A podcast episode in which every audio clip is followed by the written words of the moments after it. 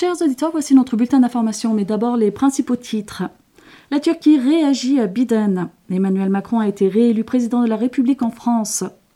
Guerre russo-ukrainienne, l'armée russe a perdu environ 21 900 soldats.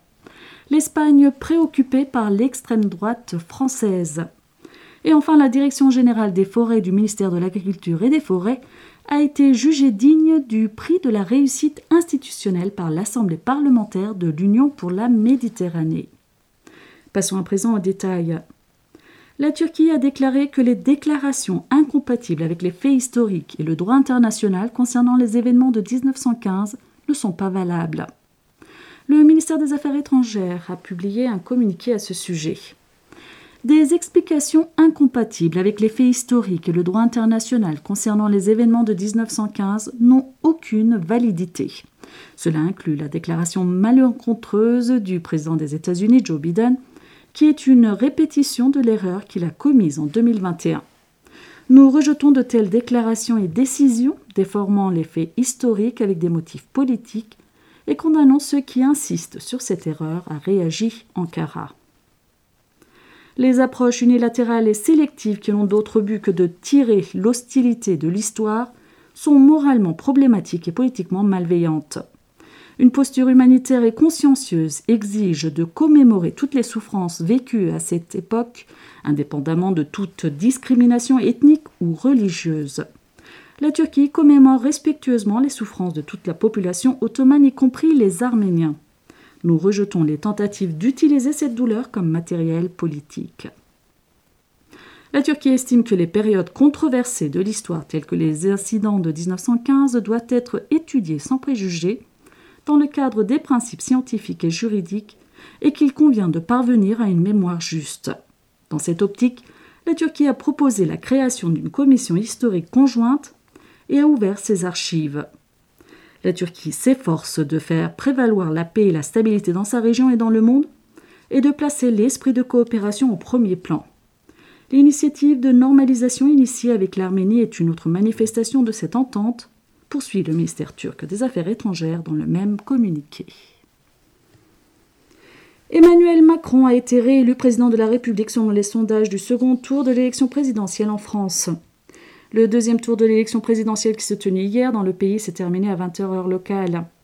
Selon le radiodiffuseur public France Info, le président Macron a obtenu 58,2% des voix, tandis que sa rivale de l'extrême droite Marine Le Pen est restée à 41,8%. Les résultats officiels seront annoncés par le Conseil constitutionnel le 27 avril. Le taux d'abstention a été de 28,2%, le niveau le plus élevé depuis 1969. Emmanuel Macron, âgé de 44 ans, est devenu le troisième président à être élu à ce poste pour la deuxième fois.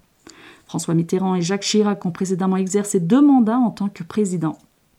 Lors de l'élection présidentielle de 2017, Macron avait de nouveau dépassé Le Pen au second tour et avait été élu président avec 66,06% des voix. Le Pen avait obtenu 33,9% des voix. Par ailleurs, après la réélection d'Emmanuel Macron, des manifestations ont eu lieu dans la capitale Paris, à Rennes et à Nantes. Des centaines de personnes se disant antifascistes se sont rassemblées place de la République à Paris. Des militants ont scandé des slogans anti-Macron. La police a riposté avec des gaz lacrymogènes. À Rennes, malgré l'interdiction de manifester décrétée par la préfecture, environ 250 manifestants se sont rassemblés dans le centre-ville et ont incendié de nombreuses poubelles. La police a utilisé du gaz poivré contre les manifestants qui ont provoqué des dégâts. Les manifestants rassemblés dans le centre de Nantes ont scandé des slogans anti-Macron et brandi des banderoles. Ici aussi, la police a utilisé du gaz poivré pour disperser les manifestants. La police a pris de strictes mesures de sécurité lors des manifestations.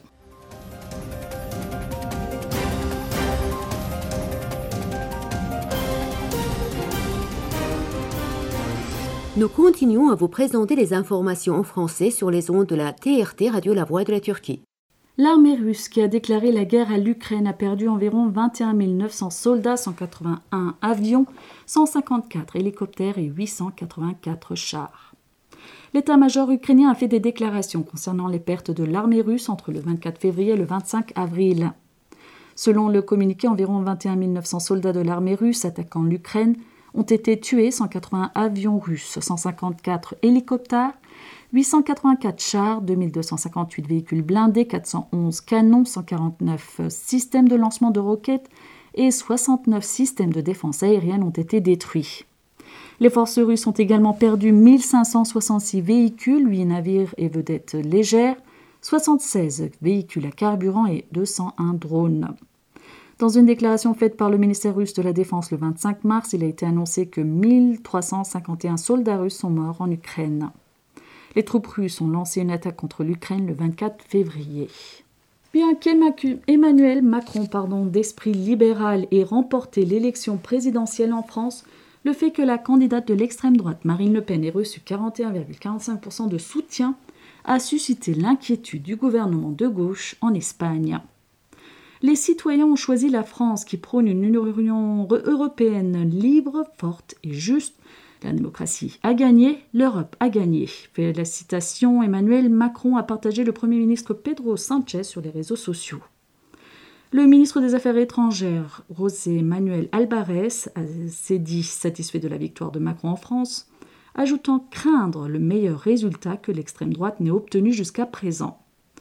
La montée de l'extrême droite en France montre la fragilité non sécurisée de l'intégration européenne et de la démocratie qui doit être construite au jour le jour et non sécurisée. Tous ces défis qui sont également présents en Ukraine par le président russe Vladimir Poutine, en France par Le Pen et dans d'autres pays européens, représentent le nationalisme autoritaire, a déclaré Alvarez. Se référant aux récentes élections en Europe, Alvarez a déclaré que ceux qui prônent la reconstruction de l'Europe dans l'unité sont arrivés au pouvoir en France, au Portugal et en Allemagne, et que le gouvernement en Espagne est un gouvernement juste, fort, uni et solidaire, prenant le pluralisme et la différence. Le ministre espagnol de l'Intérieur, Fernando Grande Marlasca, a appelé pour sa part à lutter ensemble contre l'extrême droite pour défendre la démocratie qui est la principale valeur de l'Europe et Yolanda Diaz, dirigeante d'Unidas Podemos et ministre du Travail et de l'Économie sociale, a déclaré Les démocrates européens ont poussé un soupir de soulagement. Grâce au peuple français, l'extrême droite a de nouveau été vaincue. Et pour finir, la direction générale des forêts du ministère de l'Agriculture et des Forêts a été jugée digne du prix de la réussite institutionnelle par l'Assemblée parlementaire de l'Union pour la Méditerranée pour ses efforts de reboisement réussis.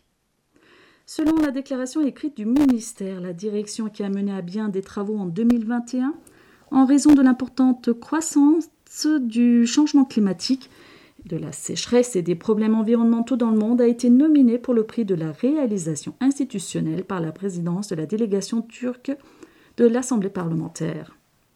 À la suite de l'évaluation faite par les conseils d'administration compétents, où 28 pays, dont la Turquie opère en tant que membre et 5 pays avec un statut commun, la Direction générale des forêts du ministère de l'Agriculture et des Forêts, qui a planté plus de 600 millions de jeunes arbres en un an, a été jugée digne du prix d'excellence institutionnelle. Vahid Kirishchi, ministre de l'Agriculture et des Forêts, a fait savoir que la Turquie est le premier en Europe, le sixième au monde en termes de pays qui augmente ses actifs forestiers, et le premier en Europe et le quatrième au monde en termes de pays qui fait le plus de boisement. Chers auditeurs, c'était notre bulletin d'information ici, TRT Radio, la voix de la Turquie.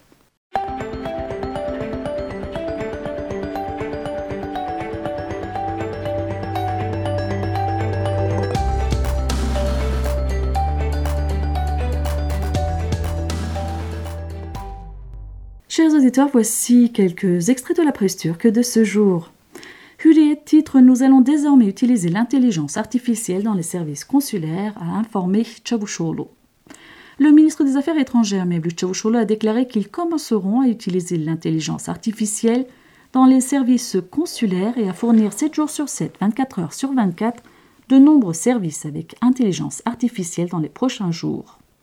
Il a souligné que l'initiative de diplomatie numérique a été lancée en 2019.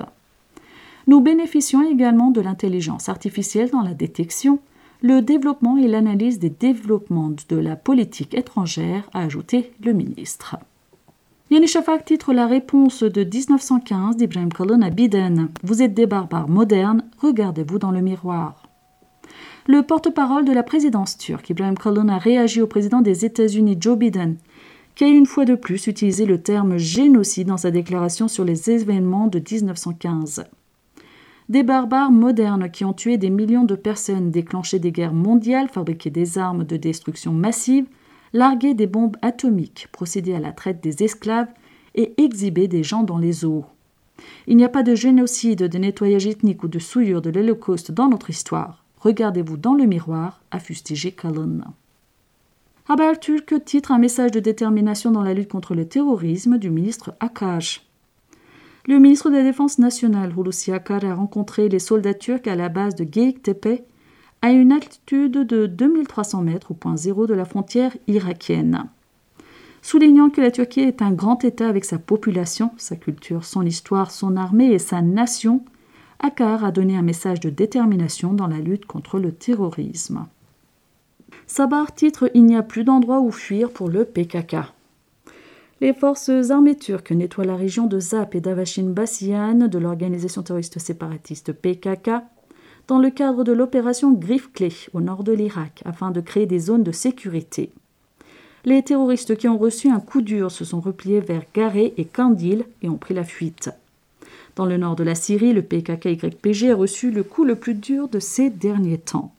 Et pour finir, sa star pardon, titre La Turquie est très généreuse dans l'aide à l'Afrique. La revue de Economist basée à Londres a publié un rapport d'analyse sur les relations croissantes de la Turquie avec les pays africains dans les domaines politiques, économiques et culturels soulignant que la Turquie a renforcé ses relations avec l'Afrique grâce à des efforts d'aide humanitaire, le rapport indique que la Turquie est connue pour porter aide, en particulier lorsque vous avez besoin d'une assistance militaire et économique. Chers auditeurs, c'était la revue de la presse turque.